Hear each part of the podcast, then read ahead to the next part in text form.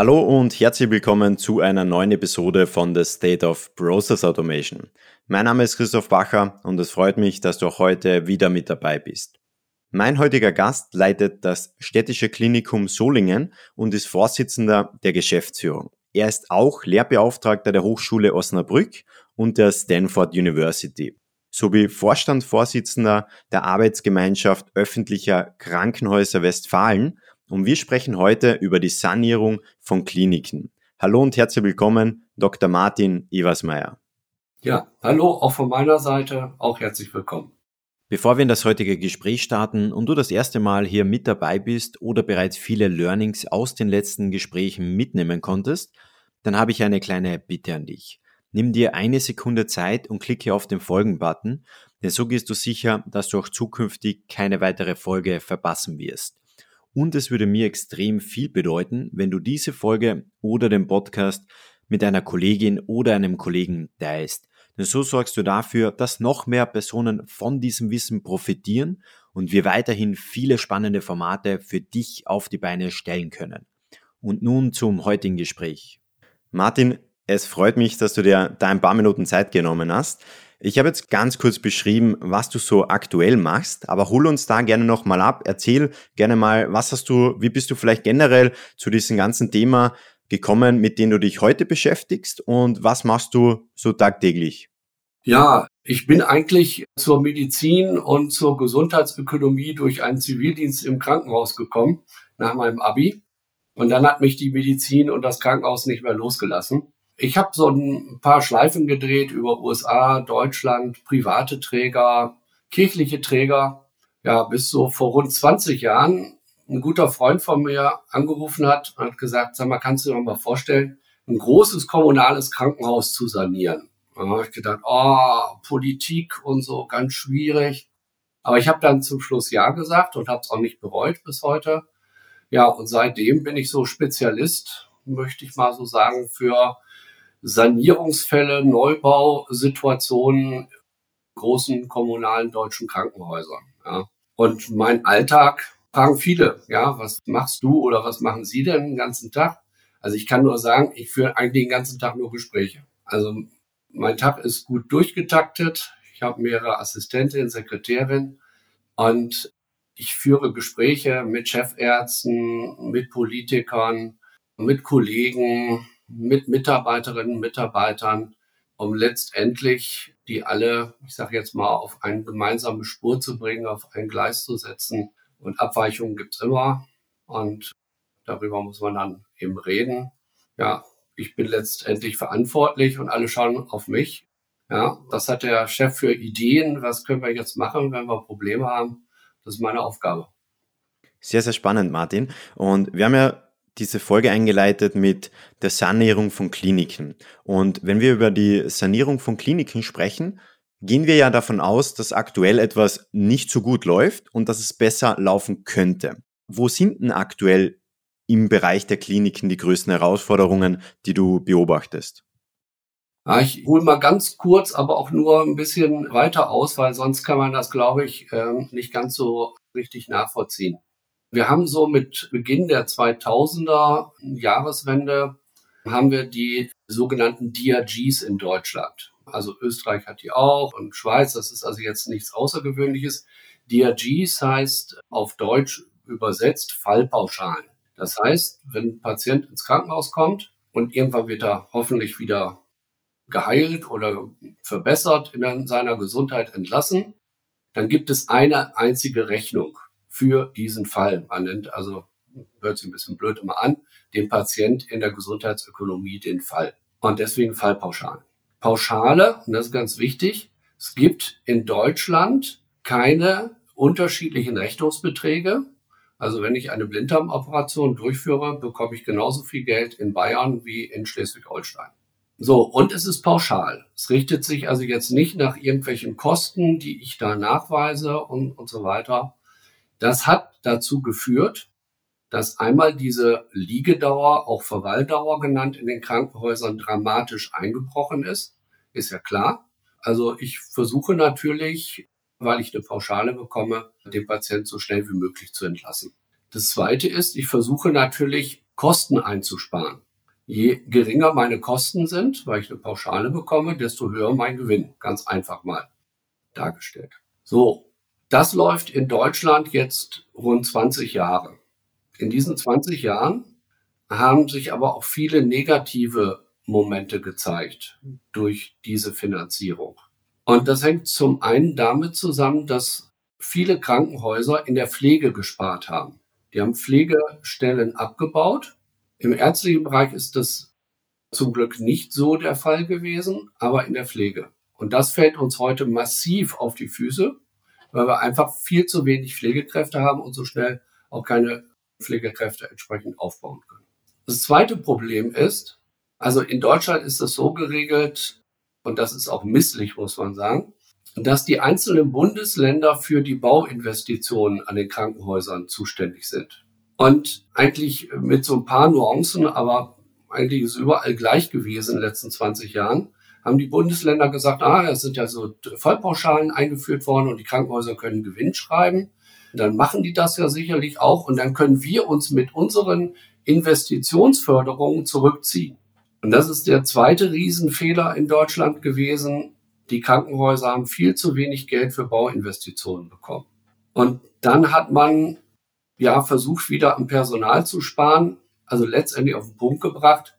Wir haben insgesamt in Deutschland sicherlich mehr als ausreichend Geld für unser Gesundheitswesen, aber nicht für die Krankenhäuser. Wenn man das international vergleicht, ist das deutsche Krankenhaus eigentlich zu günstig. Es ist unterfinanziert.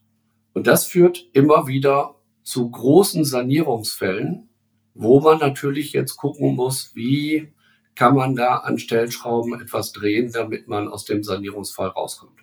Mhm. Und du hast ja angesprochen, und das liest man ja auch in allen Medien. Also das ist ja nicht nur ein Thema in Deutschland, das ist ein Thema in Österreich, das ist ein Thema in der Schweiz, das Thema Pflegefachkräftemangel. Und ich habe auch vor kurzem gelesen, dass laut dem Institut der deutschen Wirtschaft in Köln so bis 2035 rund oder mehr als 307.000 Pflegekräfte fehlen. Und für mich wäre mal spannend, du hast ja erwähnt, dass es ja nicht so leicht ist, jetzt von heute auf morgen Pflegefachkräfte zu finden, da die ja erstmal ausgebildet werden müssen. Das heißt, das dauert ja auch schon mal eine gewisse Anzahl an Jahren, bis ich da wieder Pflegefachkräfte im besten Fall nachbekomme. Jetzt habe ich aber diese große Lücke. Welche Stellschrauben gibt es dann konkret, um schnell diese Lücke schließen zu können? Ja, also leider muss ich jetzt erstmal sagen, die ganz schnelle Nummer, die gibt's da nicht. Also das funktioniert ganz schnell nicht. Es gibt Stellschrauben und das sind leider mehrere kleinere, wo man dran drehen muss. Und das ist sehr aufwendig. Ich will jetzt mal einige Beispiele nennen. Also wir müssen uns darüber im Klaren sein, das ist auch ein weiterer Fehler, den Deutschland insgesamt begangen hat, dass Deutschland ein Einwandererland ist. Wir haben nicht genug Arbeitskräfte, um unsere Wirtschaftskraft, um unsere Leistung, das gilt also nicht nur für das Gesundheitswesen, aufrechtzuerhalten. Das muss man einfach auch mal als Politiker realisieren und muss entsprechende Gesetze verabschieden. Da hat sich Deutschland ganz schwer mitgetan. Also unverständlicherweise muss ich jetzt sagen. Mittlerweile ist es klar, wir sind Einwandererland wie USA oder Kanada oder Australien und die Bedingungen werden praktisch permanent verbessert. Jetzt gerade schnellere Anerkennung der deutschen Staatsangehörigkeit läuft zurzeit und so weiter. Das heißt, du bist darauf angewiesen, wenn du Pflegekräfte brauchst, mit dem Ausland zusammenzuarbeiten. Da gibt es Länder in der Welt, die bilden über ihren Bedarf aus.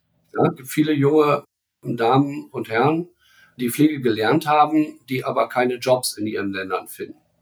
Was wir nicht wollen, dass wir den Ländern mit dem, ich sag mal, hohen Euro, dem hohen Gehalt winken und die Pflegekräfte entziehen.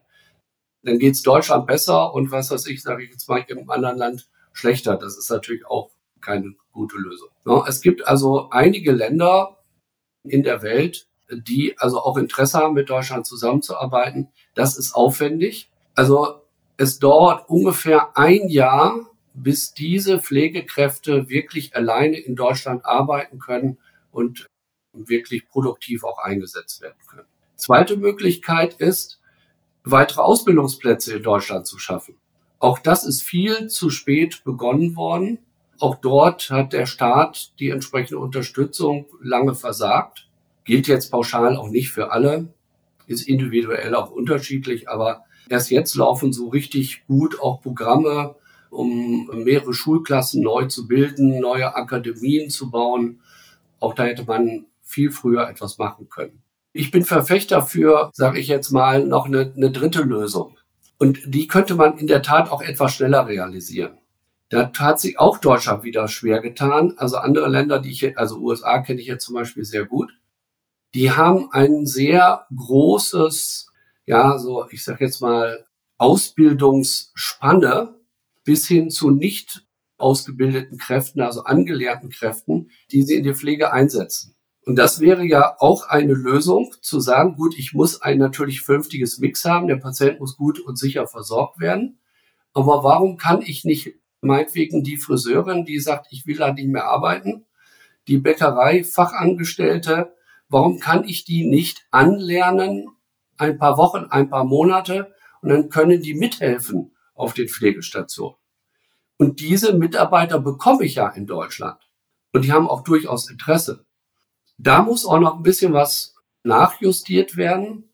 Unser Bundesgesundheitsminister ist im Moment dabei, das alles wieder abzuschaffen, was mich echt ärgert, weil das ist eine Unterstützung, die wir wirklich gut brauchen können.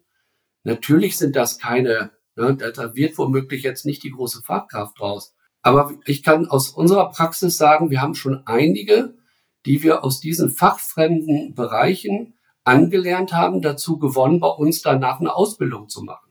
Und wir haben jetzt über diese große Herausforderung Fachkräftemangel gesprochen. Es wäre für mich natürlich spannend, du hast vorher erwähnt, eine große Stellschraube ist natürlich das Thema, wenn ich über die Sanierung von Kliniken spreche, dass ich Kosten reduzieren möchte. Wenn ich über eine mögliche Kostenreduktion spreche, sollte ich auch natürlich die aktuellen Prozesse innerhalb von einer Klinik oder von eines anderen Unternehmens natürlich betrachten. Es wäre für mich mal spannend, wie siehst du denn generell den aktuellen Stand der Digitalisierung innerhalb des Gesundheitswesens in Deutschland? Ist es schon relativ fortgeschritten oder gibt es da eigentlich extrem viel Potenzial, das noch ungenutzt ist? Also es gibt natürlich unbestritten ein großes Potenzial. Wenn wir uns international vergleichen, das zeigen verschiedene Studien, haben wir in den letzten Jahren gut aufgeholt.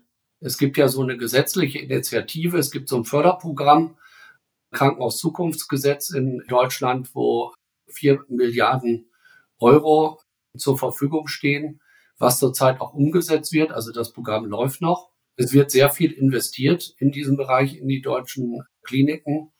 Und international meint Deutschland immer, wir stehen total schlecht da. Wir sind aber eigentlich so, ich sage jetzt mal, gehobenes Mittelfeld. Ja? Also es gibt ja so einschlägige Länder, wo man meint, dass das alles viel besser ist, USA oder ja, meinetwegen auch asiatische Länder. Ja, natürlich gibt es Länder, die da deutlich weiter sind. Ich muss auch sagen, Österreich ist auch weiter, ja. Aber wir sind jetzt auch nicht so schlecht. Wir müssen uns auch nicht schlecht reden. Wir müssen weiter viel Geld investieren. Und das ist eigentlich dieser Mangel in Deutschland, dass man kein Geld in den Krankenhausbereich investiert hat. Jetzt allmählich fängt so ein Umdenken an, dass auch viele realisieren, dass wir die deutschen Krankenhäuser kaputt gespart haben und dass wir jetzt massiv auch in die Krankenhäuser, auch in die Zukunft der Krankenhäuser investieren müssen. Problem an der ganzen Geschichte ist, und deswegen tut sich jeder eigentlich schwer damit, wir haben zu viele, deutlich zu viele Krankenhäuser in Deutschland. Das heißt, wenn wir jetzt sagen, also okay, jedes Krankenhaus kriegt keine Ahnung, zwei Millionen, fünf Millionen, um weiter in IT zu investieren, dann wissen ganz viele, dass wir Krankenhäuser unterstützen, die wir nicht brauchen. Und das macht die ganze Situation in Deutschland im Moment so schwer. Mhm. Du hast jetzt gerade beschrieben, die Chancen, die du vielleicht in der Gesundheitsbranche im Kontext zur Digitalisierung siehst. Für mich wäre mal spannend, wie könnte man deiner Meinung nach, wenn wir jetzt eine einzelne Klinik zum Beispiel betrachten, wo siehst du da konkret die größten Potenziale, die auch vielleicht in relativ kurzer Zeit wieder ausgeschöpft werden könnten? Ja, also wir haben ja so gewisse Prozesse und Zeitspannen, die wir beobachten können. Also nochmal, eigentlich kann man sagen, so die Ökonomisierung hat so richtig eingesetzt im deutschen Krankenhaus mit diesen Fallpauschalen. Also vor rund 20 Jahren. Man hat ein Stück weit, wie ich das beschrieben habe, auch im Personalbereich gespart. Man hat sich natürlich auch den Sachkosten, medizinische Sachgüter gewidmet. Da gibt es große Einkaufsgemeinschaften in Deutschland, die zusammenarbeiten. Also ich würde jetzt mal sagen, da ist eigentlich auch nicht mehr viel drin. Jetzt gibt es einen ganz großen Bereich und ich würde mal sagen, das hat auch was mit Digitalisierung zu tun. Den beschreiben wir mit Prozessmanagement. Bei den meisten Krankenhäusern sind die Prozesse eigentlich so entstanden, wie sie entstanden sind. Es ist also kein Prozessmanagement in dem Sinne eingeführt worden und es gibt keine gelenkten oder erarbeiteten Prozesse, die dann in die Wirklichkeit umgesetzt worden sind. wie das dann immer so ist, da kommt ein neuer Chefarzt in irgendeine Abteilung, der sagt, oh, wir machen das jetzt so, so kenne ich das. Ja, und dann, dann haben alle das gemacht. Und es ist vielleicht ja auch nicht fürchterlich schlecht. Und dann ist das immer so geblieben. Das bedeutet, wir haben noch ein enormes Potenzial, was ich jetzt gar nicht so primär nur mit Kostenreduktion verbinden möchte, sondern auch mit Qualitätssteigerung. Wie macht man das und wo muss man sich darauf fokussieren? Man muss eigentlich mal bei vielen einen Schalter im Kopf umlegen. Man muss sich darüber im Klaren sein, was ist unsere Aufgabe. Unsere Aufgabe ist es, zunächst einmal eine Diagnose zu stellen, weil der Patient hat Schmerzen, der hat Probleme, dann kommt er zu uns und man weiß häufig nicht ganz genau, was hat er denn jetzt. Das heißt also, wir haben einmal die Aufgabe der Diagnose und dann natürlich die Aufgabe der Therapie. Geburtshilfe ist außen vor, es gibt auch so ein paar andere Sterbebegleitungen und so und so weiter. Man geht bei dem Prozessmanagement eigentlich so vor, dass man sich die wichtigsten Leistungen also entweder die am meisten Geld kosten oder die mengenmäßig am meisten erbracht werden. Dass man sich diese Prozesse ansieht und genau beschreibt, wie läuft der Prozess ab. Man wundert sich auch viele, die auch außerhalb von Medizin stehen und Gesundheitsökonomie, die sagen, ja, aber jeder Patient ist ja unterschiedlich und nein, man wundert sich, ja, es wiederholt sich eigentlich alles genauso, nicht so ganz, aber so ähnlich wie beim Autobau. Ja? Und das heißt also, wenn man sich das anguckt, ich nehme jetzt mal ein Beispiel, sehr häufige Notfallsituationen, Patient hat einen Herzinfarkt oder einen Schlaganfall, da muss man sich die Frage stellen, wie läuft das bei euch ab? Was macht ihr da? Und das muss man sich ganz genau angucken. Und man ist sehr häufig überrascht, dass es immer wieder Brüche in diesem Ablauf gibt. Es gibt viele gute Dinge, die man, kann man nachvollziehen. Aber es gibt immer wieder Brüche und diese Brüche entstehen vor allem da, wo der Patient dann in eine andere Abteilung übergeben wird oder wo man jemand anders, einen anderen Facharzt braucht, der dann eingeschaltet werden muss. Oder man braucht dann zwischendurch ein CT. Dann stellt man sich die Frage, warum gibt es da solche Probleme? Warum läuft das nicht reibungslos ab? Mhm. Das heißt so in anderen Worten zusammengefasst, die Prozesse sind in den letzten Jahren einfach organisch gewachsen. Ein neuer Arzt ist zum Beispiel reingekommen und hat gesagt, ich mache das so und so und deswegen machen wir das jetzt so und so. Sechs Monate später hat sich vielleicht intern wieder was verändert. Dann sagt der andere, der neue Arzt, ja, wir machen das jetzt ein wenig anders, aber man hat es gar nicht so sehr aus der Perspektive betrachtet, was wäre jetzt eigentlich der beste Prozess, um am Ende auch die beste Qualität für den Patienten zu liefern. Ist es so richtig? Ja, richtig. Genau. Mhm.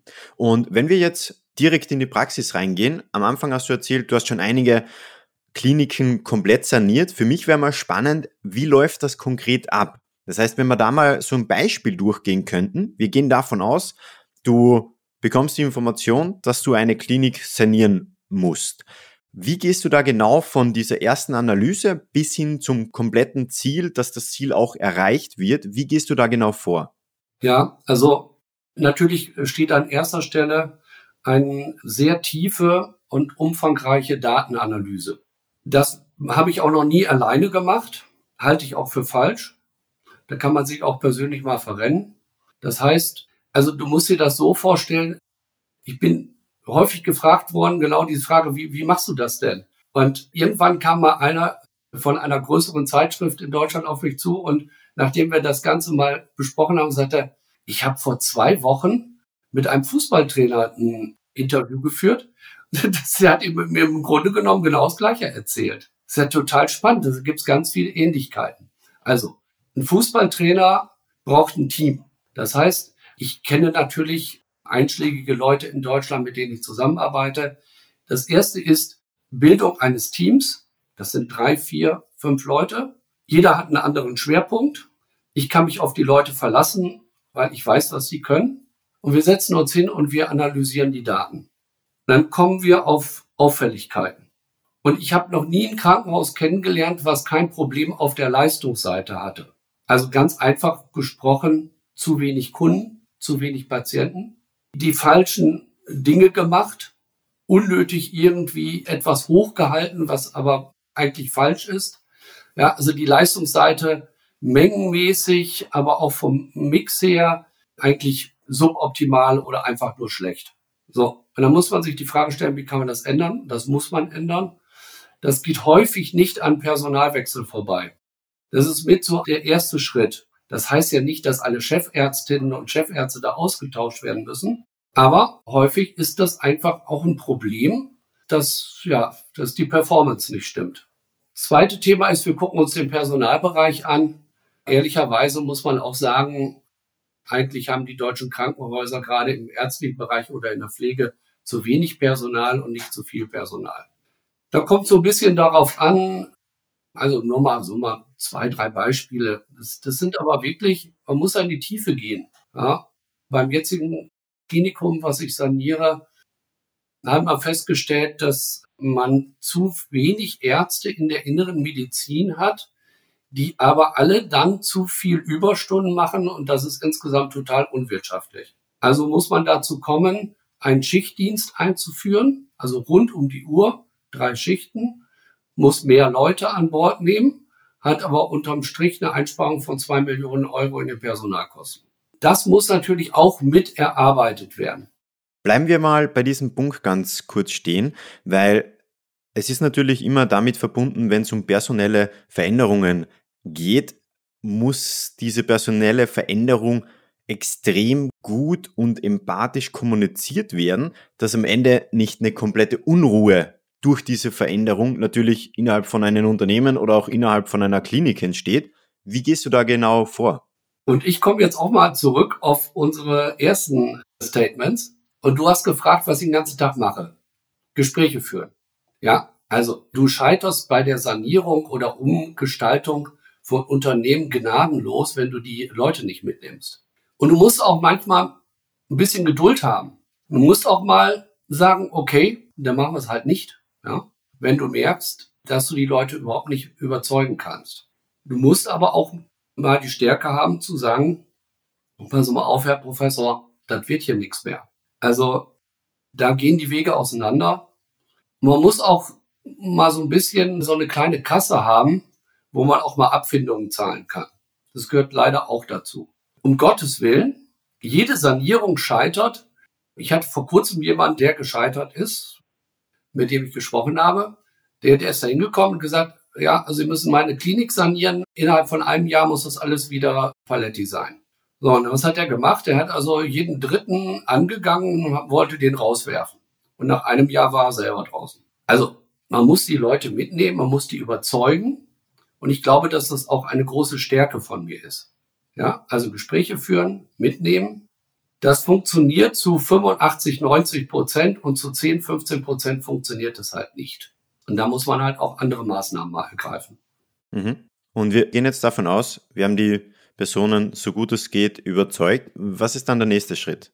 Ja, eigentlich in allen Fällen muss ich sagen, geht es darum, man muss realisieren, dass es einen großen durchaus relevanten Bereich gibt von Patienten in deutschen Krankenhäusern, die dort gar nicht hingehören. Die kann man nämlich ambulant versorgen. Die könnte man auch dort in diesem Krankenhaus versorgen, aber ambulant. Das heißt, wenn ich ein stabiles, auch wirtschaftlich und leistungsmäßig qualitativ hochwertiges Krankenhaus haben möchte, muss ich mich dem Thema Spitzenmedizin widmen. Das gilt nicht für alle, ich habe jetzt in den letzten Jahren große kommunale Krankenhäuser saniert. Da gilt das. Wenn ich natürlich ein Krankenhaus von 300 Betten habe, 250 Betten, dann brauchen wir hier nicht über Spitzenmedizin reden. Da müssen wir über solide, aber gute Medizin in der Region sprechen. Das funktioniert auch. Ich muss versuchen, und das ist das höchste Ziel, wirklich eine gute Abmischung zu haben, ein gutes Angebot zu haben. Das heißt also, ich biete gute Medizin an, ich biete die richtige Medizin an, die die Bevölkerung braucht. Ich habe gute Ärzte, ich habe gute Pflegekräfte. Das ist nicht einfach. Bei so großen Häusern dauert das drei, vier Jahre, bis man da ist. Und dann kommt auch die Ökonomie. Wenn du ein gutes Produkt hast, was die Leute überzeugt, dann sind die auch bereit, einen guten Preis dafür zu bezahlen und dann musst du nicht unbedingt Verluste schreiben. Das ist so auf den Punkt gebracht eigentlich das Entscheidende. Und vielleicht noch das Zweite. Ich hatte das Thema angesprochen, Investitionen. Es ist auch immer wieder klar, sowas bleibt ja nicht verborgen. Also wenn ein Krankenhaus sich wieder gut neu aufstellt, dann habe ich es auch immer erlebt, dass der Staat dieses Krankenhaus mit Investitionen unterstützt. Und das ist dann so vielleicht dann der zweite Schritt, der hinterherkommt. Mhm. Und was ist dann konkret der nächste Schritt? Also wir haben jetzt darüber gesprochen, dass wir die Mitarbeiter abgeholt haben. Wir haben jetzt darüber gesprochen, dass auch investiert werden muss und dass wir das Produkt genau im Prinzip definieren müssen und wissen auch, wer sind unsere Kunden und wie liefern wir die passende Qualität. Was kommt dann als nächstes? Ja, also nochmal, der nächste Schritt wären also die praktisch die Investitionen. Ich will jetzt mal ein Beispiel machen. Dann wird es, glaube ich, konkreter. Ich habe eine Abteilung in Solingen vorgefunden, Kardiologie, sehr große Abteilung, altjähriger Chefarzt, sehr verdient, der mir dann sagt, ja, ich gehe jetzt auch demnächst in den Ruhestand. Dann haben wir analysiert und haben festgestellt, dass es gewisse Bereiche der Kardiologie gibt, die wir nicht anbieten. Es lag einfach damit zusammen, dass dieser, der ausscheidende Chefarzt das selber nicht anbieten konnte und dann irgendwie auch durch andere Mitarbeiter nicht umgesetzt hat. Das heißt, wir haben einen neuen Chefarzt geholt, der hat ein paar Dinge jetzt anbieten können, die der alte Chefarzt nicht angeboten hat. Und wir haben neue Fachleute hinzugewonnen in der Kardiologie, die neue Bereiche angeboten haben. Das heißt, wir haben unser Angebot deutlich erweitert. Der nächste Schritt ist, also dann kamen weitere gute Leute dazu. Das Ärzteteam ist jetzt ein, wirklich ein gutes, ein fast neues Ärzteteam die Leistung stimmt, die Erträge stimmen. Und wir sind jetzt dabei, weiter zu investieren. Wir haben schon ungefähr zwei Millionen investiert in die neue Kardiologie und werden jetzt weitere Millionen in die Kardiologie investieren. Damit können wir die Erträge nochmal weiter steigern, weil wir weitere Bereiche anbieten können, die wir bisher nicht angeboten haben. Jetzt hört sich das so an, ja, das kostet ja auch eine ganze Menge Geld und wieso ist das dann wirtschaftlich? Das ist deswegen wirtschaftlich, weil wir außerhalb des ärztlichen Bereiches eigentlich kein Personal zusätzlich einstellen mussten. Die waren eigentlich alle da, nur die waren nicht so ausgelastet, wie man das eigentlich annehmen müsste. Mhm. Und ich möchte da gerne nochmal einen Schritt zurückgehen. Du hast gesagt, ihr habt festgestellt, dass speziell in der Kardiologie dieses Potenzial noch schlummert. Wie habt ihr das konkret festgestellt, dass es genau in der Kardiologie ein guter Ansatz sein könnte, das, was du gerade beschrieben hast, umzusetzen? Ach, das ist gar nicht so schwierig, weil also Medizin ist keine Blackbox. Wenn wir heute über Kardiologie sprechen, das würde jetzt wahrscheinlich im Moment zu weit führen, wenn ich jetzt einen kardiologischen Vortrag hier halte, aber da weiß man ganz genau, als Krankenhaus mit 700, 800 Betten, mit einem Schwerpunkt in der Kardiologie, muss ich die und die und die Dinge heute anbieten. Das fällt dann natürlich relativ schnell auf, weil wir die Daten ja nur angucken, dass ich das und das zum Beispiel nicht anbiete oder nur 20 Fälle im Jahr mache. Warum? Ja, und sagen, ja, gut, da war mal ein Fachmann da, der ist jetzt wieder weg und dann haben wir das einschlummern lassen und so weiter. Die Medizin entwickelt sich weiter. Das ist auch etwas. Ne? Du musst natürlich schon auf Augenhöhe mit diesen Spezialisten, mit den kardiologischen Professoren und so weiter auch reden können. Und du musst Ahnung von Medizin haben und du musst dann auch die richtigen Fragen stellen. Also warum machen sie, weiß das ich, keine, also so TAVIs nenne ich jetzt mal so Faktenbegriffe oder es gibt viele Sachen in der Kardiologie, die man heute durch Intervention machen kann. Man muss also nicht mehr in die Herzklinik, muss jetzt nicht offen chirurgische Operationen machen, sondern man kann durch Interventionen über die Leiste oder über den Arm, kann man zum Beispiel auch Herzklappen wieder reparieren, um es mal ganz einfach zu sagen. Ja. Und das ist zum Beispiel durchaus in so einer Klinik wie Solingen auch möglich. Und Martin, da wir jetzt auch zum Ende kommen, wäre für mich nochmal spannend, du hast nicht nur eine Klinik saniert, sondern bereits mehrere. Und da macht man natürlich auch extrem viele Learnings. Es gehen manche Dinge extrem gut, manche eher weniger. Deswegen erzähl gerne nochmal, was waren so ein paar große Learnings aus den letzten Jahren für dich? Ja, ich gebe es mal ganz offen zu. Ich bin extrem ehrgeizig, glaube ich, das kann ich wohl sagen. Und wenn ich dann eine neue Aufgabe bekomme, schieße ich manchmal übers Ziel hinaus. Das passiert mir heute, glaube ich, nicht mehr so. Zu Anfang war ich zu ungeduldig und der eine oder andere war dann schon ziemlich verärgert und frustriert. So nach dem Motto, ja, also ich, ich wollte ja mitziehen, aber da müssen wir mal ein bisschen mehr Zeit geben. Und ja, das habe ich dazugelernt. Also ein bisschen mehr Geduld. Perfekt. Martin, das ist ein sehr, sehr guter Schlusssatz. Ich glaube, Geduld braucht man in allen möglichen Bereichen. Und ich sage herzlichen Dank, dass du heute mit dabei warst, dass du dir Zeit genommen hast. Alles Gute. Ciao. Ja, vielen Dank. Alles Gute. Tschüss. Das war wieder eine Folge von The State of Process Automation. Schön, dass du wieder mit dabei warst und es ist wirklich unglaublich, wie schnell die Community rund um State of Process Automation aktuell wächst. Mittlerweile sind es mehr als 1000 Personen, die hier regelmäßig zuhören und deshalb möchte ich diesen Moment kurz nutzen, um einfach mal Danke zu sagen. Danke, dass du dir diese Folge angehört hast. Danke, dass du vielleicht schon länger mit dabei bist. Und es würde mir extrem viel bedeuten, wenn du bereits das ein oder andere Learning aus den Gesprächen mitnehmen konntest, dass du diese Folge oder den Podcast mit einem Kollegen oder einem Freund oder Freundin teilst. Denn dadurch können noch mehr Personen von den Gesprächen profitieren und deshalb sage ich jetzt schon mal vielen Dank dafür. Und wenn du es noch nicht getan hast, abonniere unbedingt den Podcast auf Spotify, Apple oder Google dass du auch zukünftig keine weitere Folge verpassen wirst. Und wir hören uns in der nächsten Folge von The State of Process Automation.